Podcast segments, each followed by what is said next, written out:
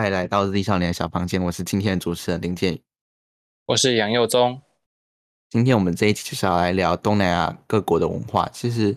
呃，东南亚文化其实受到不管是中国或者是在殖民时期受到殖民母国影响，它的文化是非常多元的，也是非常精彩的。然后在在呃东南亚各各个国家也都发展出呃属于他们自己特色的文化。呃，随其实随着呃东南亚移工越来越进来台湾之后呢，其实东台湾也受到了很多的东南亚文化的影响。然后移工也带他们的，也带着他们的生活习惯，或者是他们呃的衣着，或者是他们的食物，呃来到台湾，其实也为台湾的文化增添了许多的色彩。所以，我们这一集就想要来聊聊一下，呃，段有哪些东南亚文化。然后，其实我们这一集就会比较着重在呃泰国，因为其实呃你要用一集来讲一个文化，或是把一个文化完全的。我觉得有文化，其实你真的要去亲身去体验，会比较可以去了解说，呃，呃，他为什么有这样，呃为什么是这样，然后他为什么可以这么独特，然后为什么会有这样文化的这样的习惯的产生？所以我们可以，就是我们还是想讲我们比较熟悉的。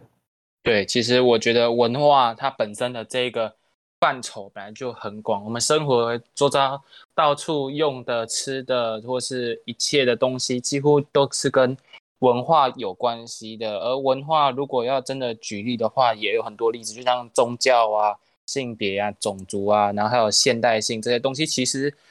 这这些都是文化。所以真的要去很深入的去探讨，是把东南亚所有国家都拉出来探讨的话，是真的会花。非常多的时间的，所以我们就先抓几个大概的嗯重点来讲。那么我想问一下建宇，你最想去东南亚哪个国家？我想去泰国，我真的想去泰国。虽然我小时候真的去过一次，但是我真的是对小时候完全没有印象，因为我真的觉得泰国菜很好吃。虽然可能在台湾有改良过了，但是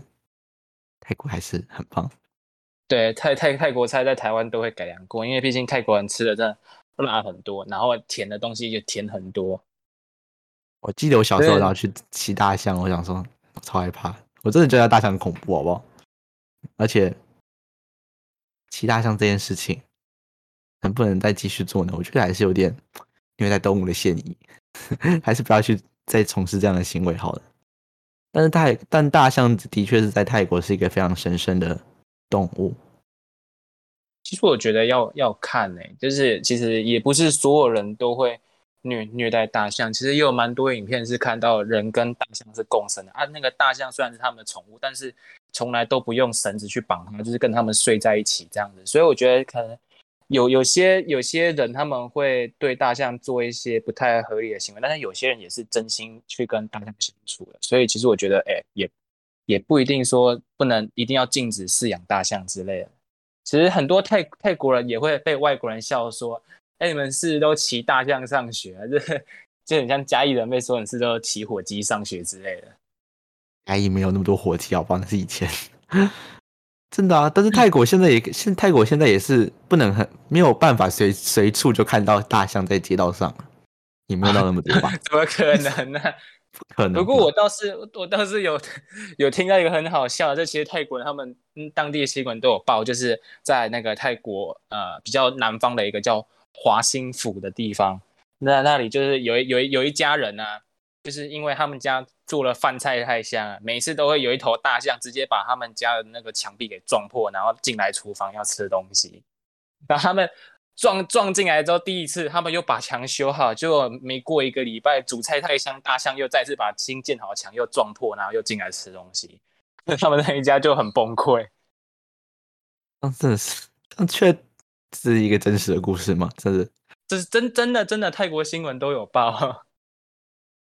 其实泰国，其实大家想一想到泰国，可能就是想到很大的都市，比如说曼谷啊，或者是巴厘岛之类的。其实。对对对，在其其他的小城市，好像也不会有太多的人想要去了。这里是，其实泰国光去泰国观光，真的，我只有想到就是一直消费，一直消费，因为泰国好像就是主打他们。其实泰国真的是，就是曼谷，单曼谷来讲，其实就是一个非常国际的大都市。其实曼谷真的比台湾任何一个都市还要国际化，而且有很就是曼谷有很大的一个商城，就是供观光客可以自己去买。其实我觉得住在曼谷，我觉得住在曼谷的泰国人是不是也觉得很烦？我不知道，为什么会很烦？不知道欸住在观光区的人不会都觉得很烦吗？就是一直旅客，就是游客一直很多，都比有本地人还要多。我我我我有我有听我泰国朋友抱怨呐、那个呃，我们的邻居的那个我们邻居啊，他们去泰国玩的时候就很吵啊，就晚晚上都还在那边吵之类的，他们觉得很受不了，他们都跟我偷偷抱怨。就是其实很就是，而且泰国很多饭店，对泰国的对是曼谷很多饭店，而且都很高级，很好很好的饭店。就是几乎每每每一个房间外面都有配一个游泳池那种概念。泰国人真的很爱游泳池，因为真的太热了，这一整天泡在游泳池里面都没关系。去游泳池真的是很棒，就有游泳池就是家里一定要有游泳池，虽然在台湾是不可能实现。因为曼谷的房子都是比较新，他们现在几乎每一栋大楼都是标配游泳池。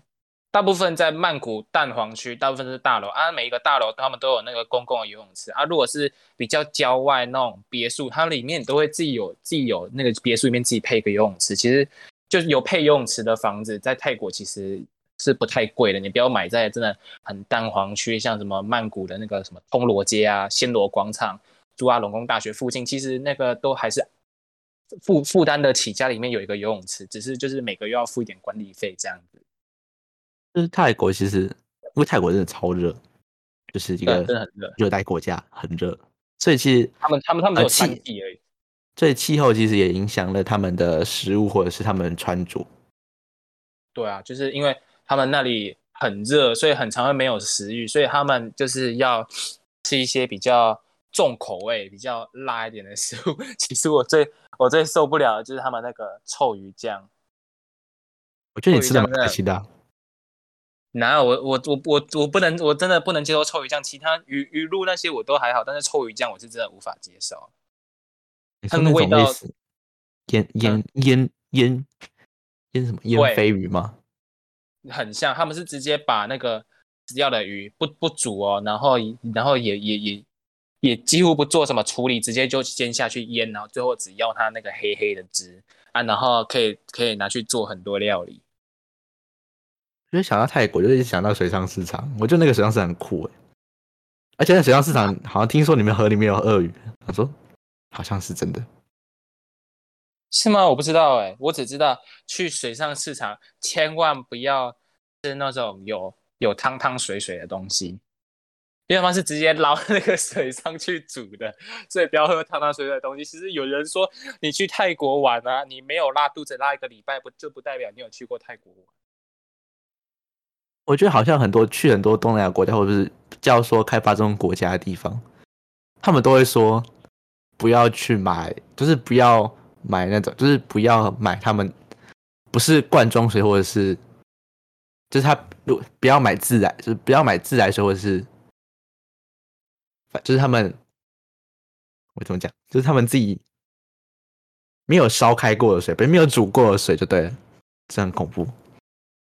泰国的自来水就算烧开也不能喝，啊？他，们泰国泰他们泰国的自来水里面的那个重金属量太高了，就算你过滤再烧开还是不能喝，所以他们都要发展工业的力度。所以他们都要去那个呃商店一次买那种那种十几壶那种两公升的那种那种水回来，然后这样这样子喝，而且他们还有 还有分品牌哦，很多呃有一个品牌叫做星海，就是狮子牌。他们很多泰国人很讨厌喝狮子牌的，但是有一些人就是狮子牌的死忠粉丝。我有问过呃讨厌狮子牌的，他就他就说那那根本就是海水吧，它那个水整个喝起来都是咸，又咸又苦。但是我有问喜欢喝星哈牌的水，他说这个水喝起来甜甜的，我是没喝过啊，但是我觉得这两个的描述也太极端了吧？怎么会有人说好苦，有人说好甜我觉得就是跟就是薄荷巧克力派跟反薄荷巧克力，啊？对对对对对对对，就有人觉得那个薄荷巧克力就是牙膏，但有些人就是很爱那个薄荷巧克力。所以真的去泰国玩，不要随便喝自来水，自来水是不能喝的。啊，你也可以试着去超商买那个星哈牌的水。其实泰国矿泉水在泰国矿泉水真的很便宜，泰国在便利商店里面东西都很便宜，你买了真的会吓到。我已经忘记，真的是太小的时候去泰国，所以我已经忘记去泰国还有什么特别的经历了。啊，我我知道，小时候我想我很记得很深的一件事，就是因为泰国他们都要去看人妖秀，然后人妖秀就是一个十八禁的东西。听说啦，听说我也不知道是为什么十八禁，可能有一些裸体吧，我不知道。所以所以呢，我就被带去看了魔术秀，我就想说那个魔术秀到底是怎么回事？真的魔术秀是蛮好看的，但是就是很普通的魔术。我比较好小小年纪的我比较好奇人妖秀到底是长怎样。哦，我也没去看过人妖秀，因为我也未满十八岁，我现在去也是还是没办法看。你应该比较想要知道的是泰国人对于人妖的看法吧？对不对？我还好哎，我觉得泰国人应该是反非常 open 的。对，其实我觉得这就是嗯，台湾跟泰国比较不一样的地方。台湾可能会就是呃。你看到路上有人妖啊，你觉得他指指指点点，指指点点，觉得他好像怪怪。但其实我觉得泰国人就是，嗯，泰国人他们比较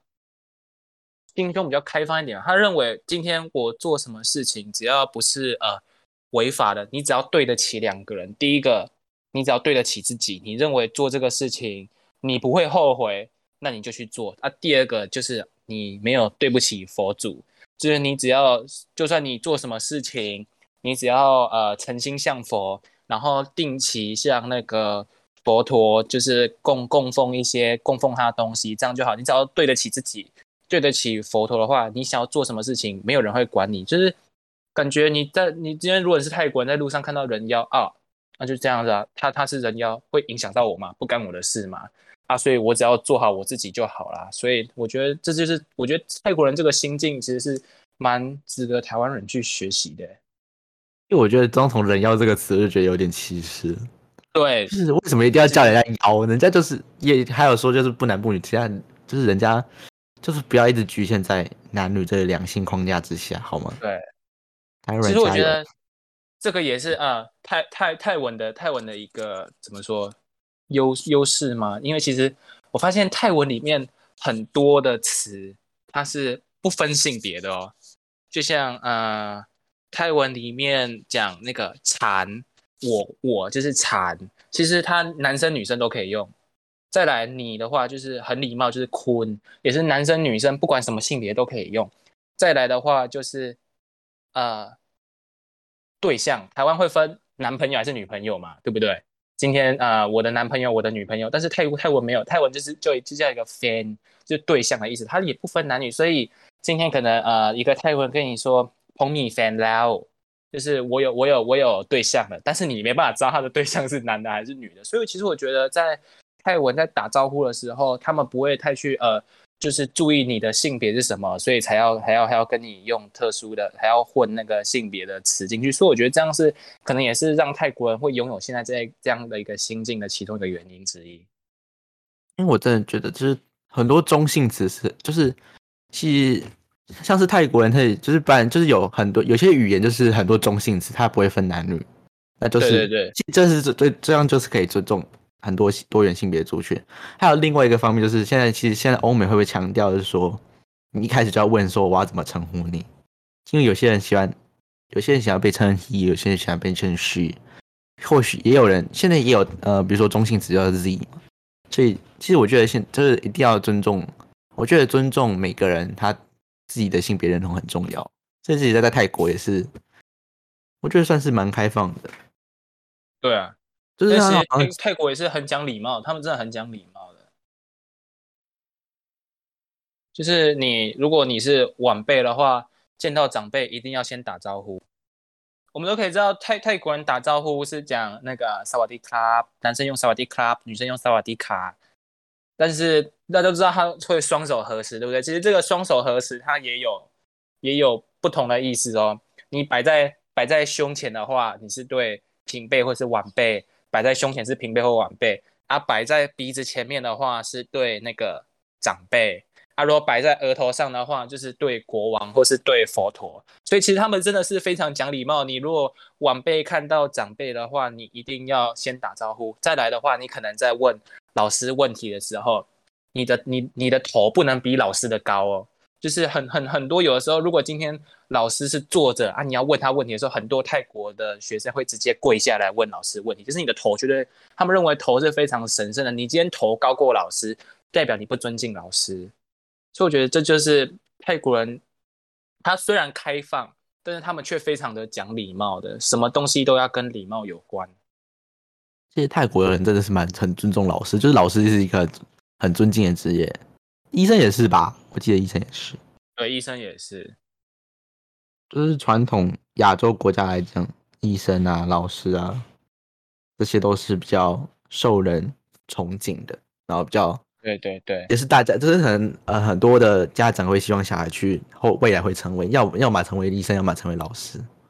到现在也是，不知道为什么，就是每就是每每个人都觉得每个人都要，就是就是。所有人都觉得读台大医学系是一个梦想，然后说又不一定要去读医学系，也不是每个人都想当医生。我真的觉得，呃，有的时候我会就是以台湾人的角度去看泰国人，我会认真觉得泰国人真的对老师是真的太尊敬了。他们真的尊敬到每一句话后面都要加一个男生加一个 club，女生加一个卡，每一句话每一句话都要加。其实这就是一个。一个尊称嘛，就就一个敬词，就很像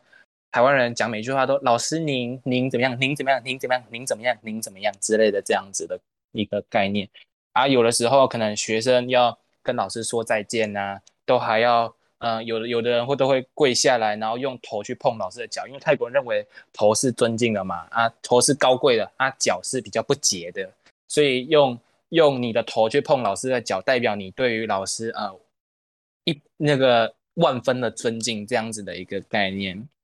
所以我觉得头是圣洁的这个概念在东南亚其实很多很很很多很多很多地方都有，所以有的时候那种那种呃东南亚旅游手册啊上面都会跟你说不要乱摸他们的头，但是我看到这一条的时候我都会很无语，但是。啊！你到陌生国家，你怎么可以随便乱摸人家的头？就算在台湾好了，你会看到一个陌生人，然后就去摸他的头吗？啊，他不跟他不他不他不跟你生气才怪嘞！为什么为什么到底这一条为什么到底要被写出来？很真的很多很多那个特，我觉得很多家长都喜欢，就是在台湾很多那种阿姨或者是叔叔很喜欢摸乱摸人家小孩子的头。你们尊重一下人家的爸妈，或尊重一下小孩本身。那我觉得这这还好一点，至少是长辈摸晚辈的头。但是我真的就不懂为什么这一条到底要写进去？你到你到别的国家去旅行，你会随便乱摸别人的头吗？不会啊，这根本就不合常理。我觉得讲到那个什么头要去碰脚，我就觉得，我觉得有点太过了，对我来说有点太过。就是我这是强调的，就是我们上，其实我们哎，我们这个频道不是有。在前几集也有讲到，就是说那个学生学生与师生之间的关系，就是师生之间的关系应该是平等的。这句在这还是蛮重要的。我觉得尊敬老师是必要的，但是尊敬不代表说师生老师跟学生之间是不平等的关系。因为其实，在在亚洲国家，哎，不管在亚洲国家，其实，在欧美国家，呃，老师其实都是一个很尊重的职，就是一直一直都是一个很崇高的职业。因为他是呃教育人，然后呃教会我们很多事情的一个人。像在欧美，其实就是你一定要一定要你不能叫老师的名字，你一定要叫 Mister，然后他的姓，他的 last name，或者是 Miss，然后他的 last name。如果当有就是你好像很常在一些影片上看到，就是说如果你突然叫一个老师他的名字的话，一学生叫老师的名字的话，他会吓到，想说你怎么可以这么不尊敬我？然后像是在日本或韩国，其实他们都是敬语啊，就遇到老师一定讲敬语。对对对，这中文里面可能就是比较没有敬语这个，就是比较没有敬语这个东西。所以其实，在但在中文来讲说，通常你跟老师讲话也不会很随便啊。对了，其实，在录这一集，其实，在录这一集之前，我也我就在跟我。跟泰国朋友讨论那个泰国的教育制度改革啊，他们其实也觉得，就是嗯，泰国的师生之间的关系似乎是就是有点就是怎么说，太绝对了，老师具有绝对的领导权，而学生就是只能只能够服从。他们就蛮羡慕台湾的教育制度，因为其实我觉得台湾的教育制度比较像是呃，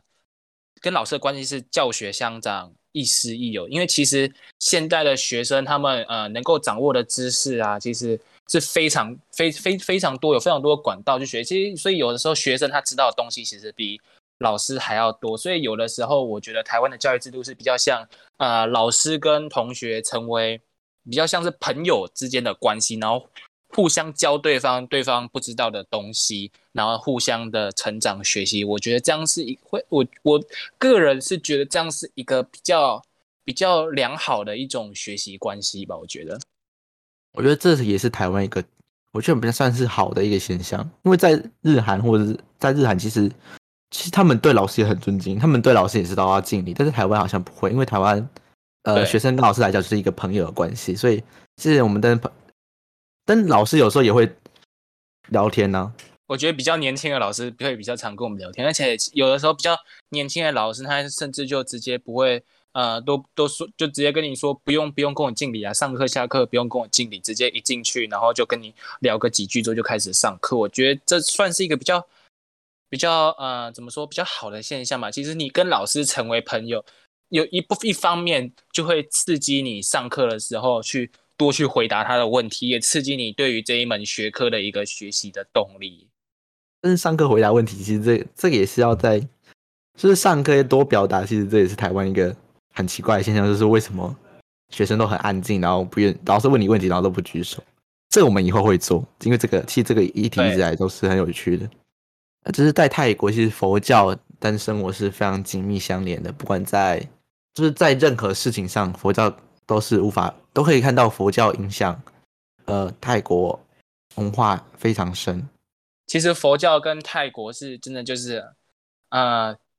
甚至可以说是可以画上等号啦。佛教就是佛教等于泰国，泰国等于佛教。但是其实，呃，大家可能会误解一个点，就是泰国它的国教是不是佛教？其实不是哦，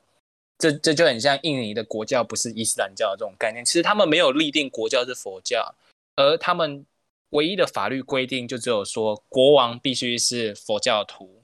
所以其实，在呃泰国的南部，我们说叫做 Pad Thai 这个那个地区啊，他们很多都是伊斯兰教的。但是也就是因为他们以前过去是嗯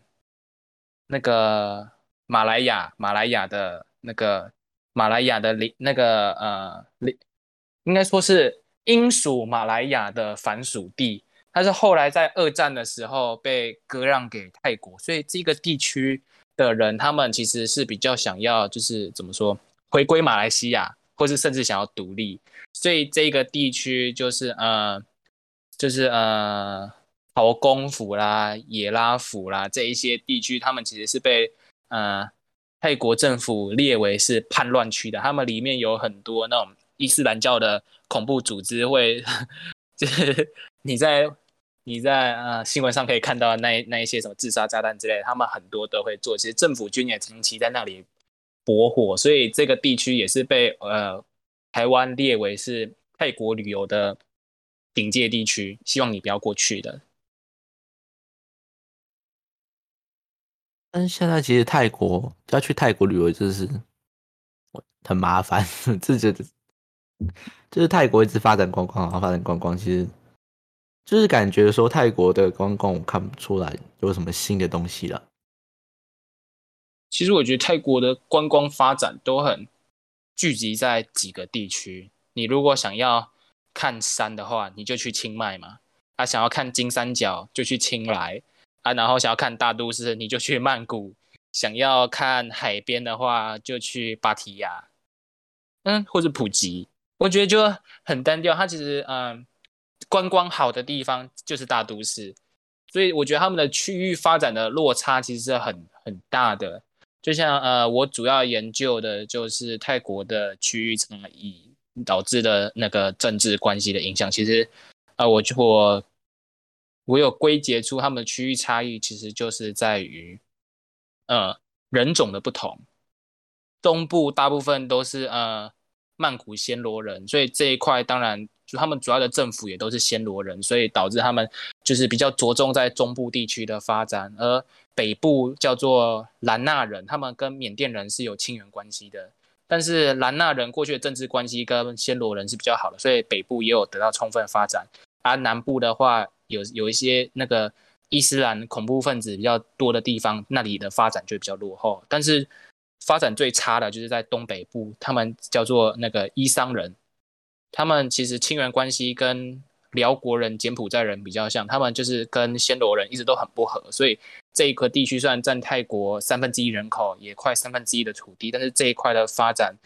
月薪资差不多才一千二泰铢左右，其实非常低的。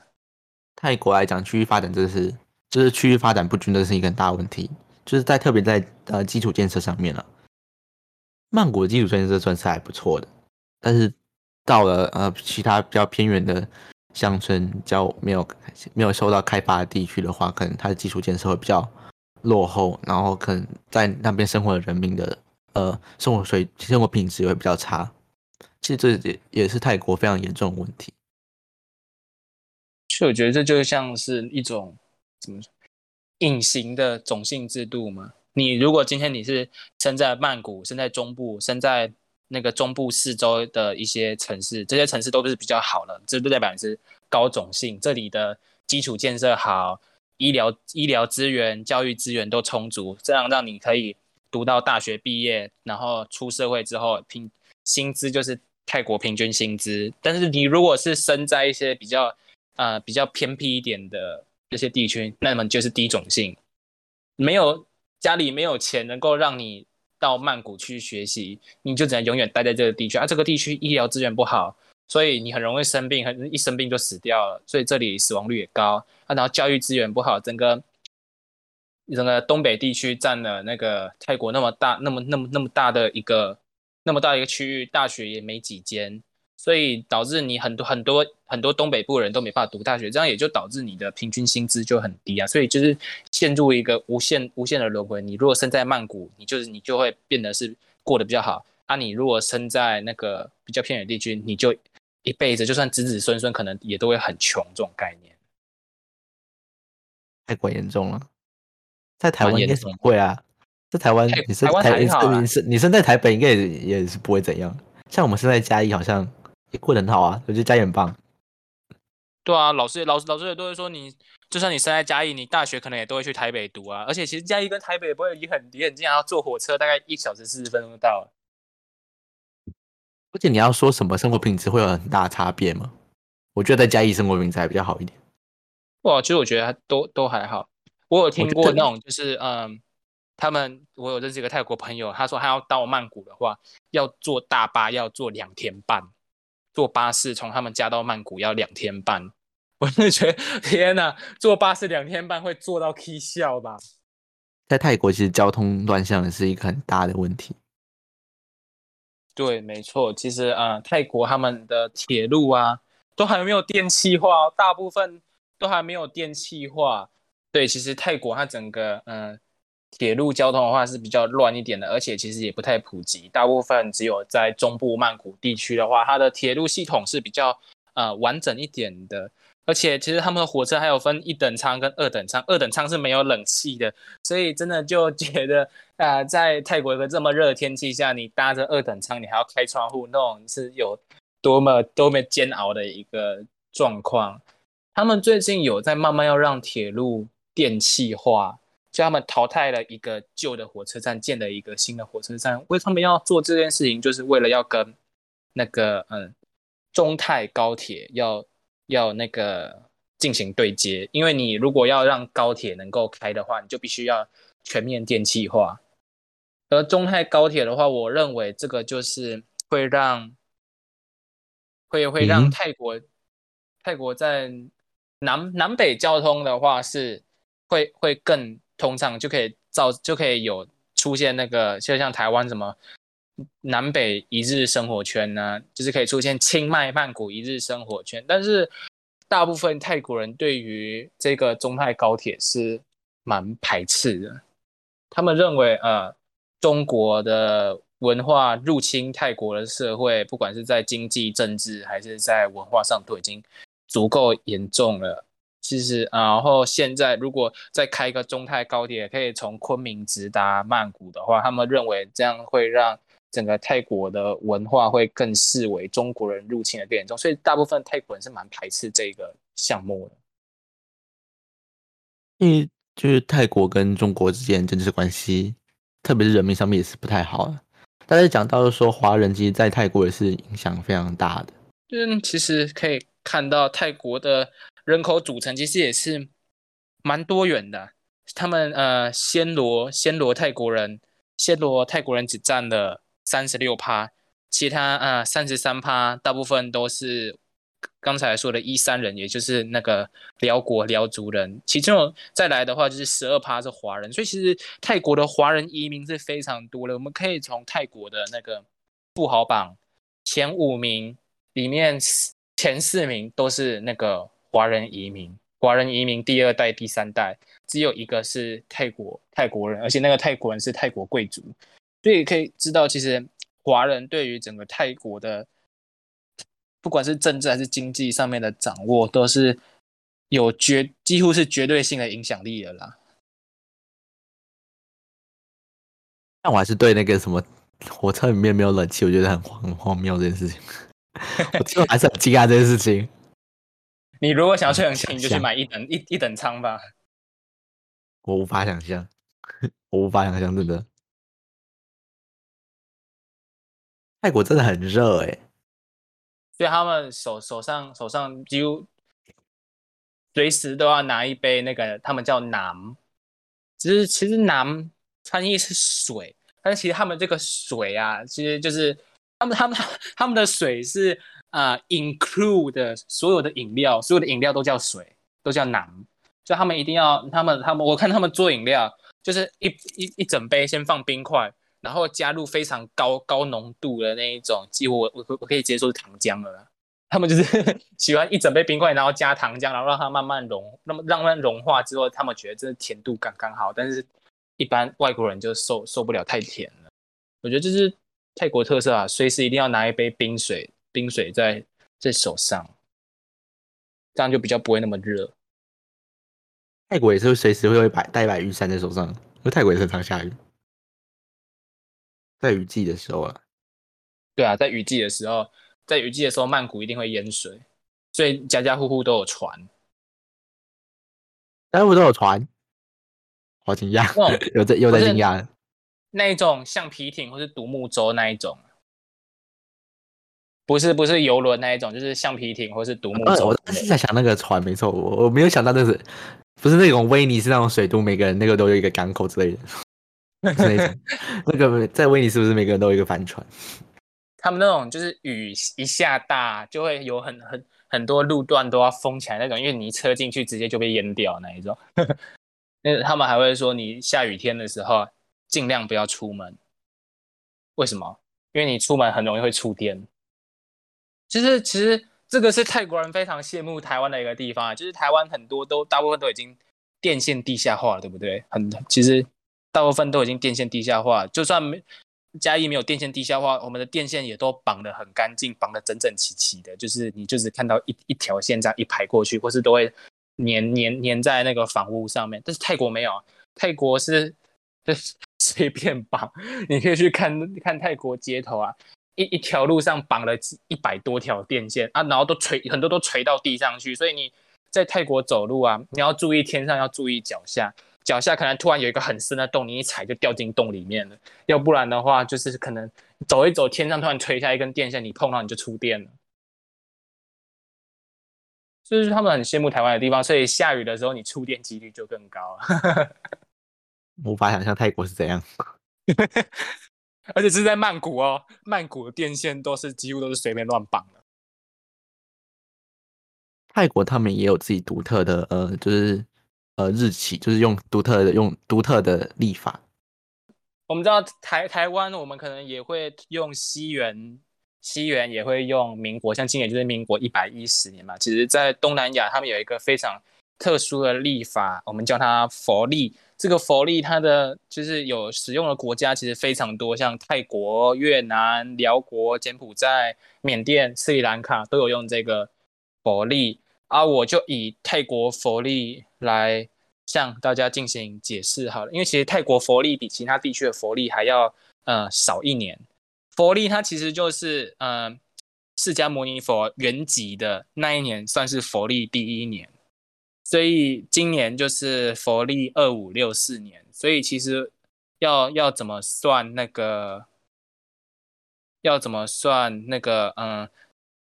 从佛历换算成西元历其实很简单，就是佛历减五百四十三年，或是西元历加五百四十三年，所以就可以说，其实呃，佛陀去世之后五百四十三年，耶稣诞生。但是记得，你如果是在泰国以外其他国家使用佛历，记得要多加一年哦，所以就是要加五百四十四年。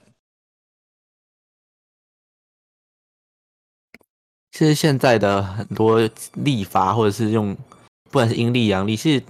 大部分都是以宗教为起源。其实是蛮好奇为什么是这样。像是其实是西元就是以基督教，然后是伊斯兰教也有本，他他们自己有本身自己的历法。对啊。而且其实，嗯，怎么说？他们这个佛力佛力的运用，其实是几乎是就是像我们民国也都是用当成当成，就是就是已经是官方立法了。他们佛力也是官方立法，只要是官方的文书上面的日期，一定都是写那个佛力的。今天是佛历二五六四年几月几号啊？这样子，就像我们都写民国一百一十年几月几号这样，它就是一个。大部分他们在平常在聊天的话，我们可能都还会讲今年那个西元多少年，他们几乎不会哦。他们聊天就只会讲佛佛历年。有时候你跟他讲西元年，他还要他还要去换算一下西元西元几年是佛历几年这样子。最后还想要跟大家介绍一些嗯泰国特殊的一些节日，就像是嗯泰国的泼水节。泰国的泼水节其实就是呃泰国的新年，泰国的新年像呃今今年就是呃今年的泼水节已经过了，但是明年的泼水节差不多就是在呃大大部分都在四月左右，泰国会过泼水节，就是他们当地的新年，他们相信就是啊泼水拿水泼你之后就可以泼走霉运啊之类的，然后第一天是他们总共会放。三天，所以就是啊，第一天就是泼泼水节庆祝，然后第二天的话就是要回去看家里的长辈，然后要帮长辈洒圣水啊，然后也要去关怀他们之类，这是泰国的特殊节日。然后其实泰国的节日可以说非常多，几乎一个月有好几天都在放假，因为他们除了有。佛教的传统节日之外，像是什么啊水灯节啊，然后那个万佛节之类，这些都有放假。然后再来的话，就是他们皇室皇室假日也特别多，像是什么国王生日啊放假，王后生日啊放假。然后再来他们父亲节，父亲节我们台湾是八月八号嘛，中国父亲节是什么时候啊？我记得他们父亲节好像。不是在八月八号，我也不懂为什么，就是八月八号。我台湾的父亲节在八月八号，是因为八八是呃中文发音是一样。我想说，为什么中中国中国不是现在很重视中华文化？为什么他们的父亲节是跟欧美一样？对，因为欧欧美的父亲节是在我也忘记，我我也没有六月十六月十九，六月十九，就是大部分国家父亲节都是六月十九号啊。欧美、日本都是六月十九。我们现在找的，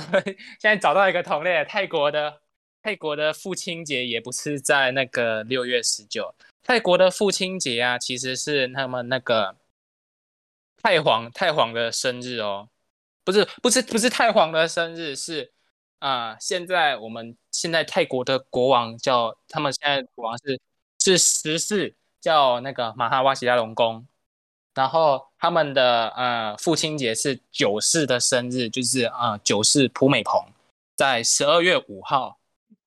他们就是拿呃他们因为他大部分泰国人非常喜欢这一个喜欢这个国王，所以就直接称他为那个 Paul，就是爸爸。所以这一天就是王泰国的王 Paul，就是父亲节。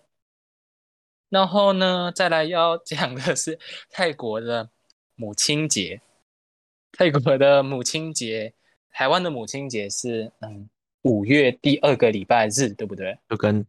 世界差都都一样，都是跟世界一样，就是五月第二个礼拜日，也是跟欧美一样。对，但是泰国又不一样了。大家一定想是跟王室有关，答对了，又是跟王室有关。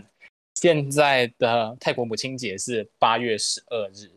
是现现任十四王的妈妈，也就是王太后施利吉。那个他的生日在八月十二号，所以呢，有可能，如果今天假设假设真的是假设，我讲的是假设，我没有我我没有其他的意思，就是假设今天是立即王太后殿下驾崩了之后，可能泰国的母亲节就会更改，变成是现任现任的那个泰国王后。那个苏提达王后殿下的生日来当泰国的母亲节，就是其实各国都有自己特殊的节日，不管是因为宗教或是当地的文化，就是节日其实就是体现一个国家呃不一样的文化。对，所以其实是这一集就是来讲说。我们这集是以泰国为为主，因为泰国其实泰光泰国，我们当就这一集讲很久，其实光泰国就有这么多西这么多东西可以讲，所以其他国家有更多的东西可以等着我们去探索。对的，其实泰国也有很多东西我们都没有讲到，像什么他们嗯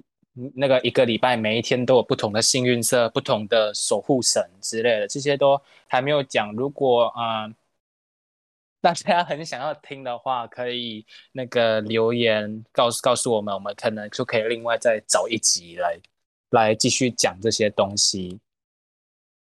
我觉得环游世界其实大家就是很多人的梦想是环游世界。我觉得其实我真的也蛮想要，呃，去不一样的国家去生活，因为想要体验他们文化。但有些人可能考虑很多要花很多钱。其实如果你真的要去